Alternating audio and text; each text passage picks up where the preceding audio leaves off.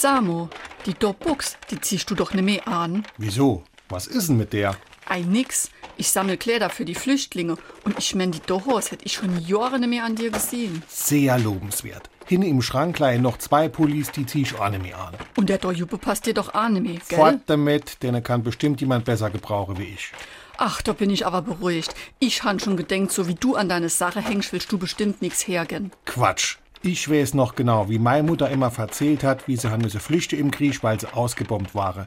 Die han damals auch von anderen etwas zugesteckt kriegt. Und jetzt da so paar Kleider oder sonst etwas zu gehen, das tut uns doch nicht weh und denne Leid ist geholfen, wenn jeder nur ein Schärflein dort dazu beitragen. SR3. Warum wir so reden. Wie man schwätze. Sein Schärflein zu etwas beitragen heißt so viel wie einen kleinen Beitrag leisten.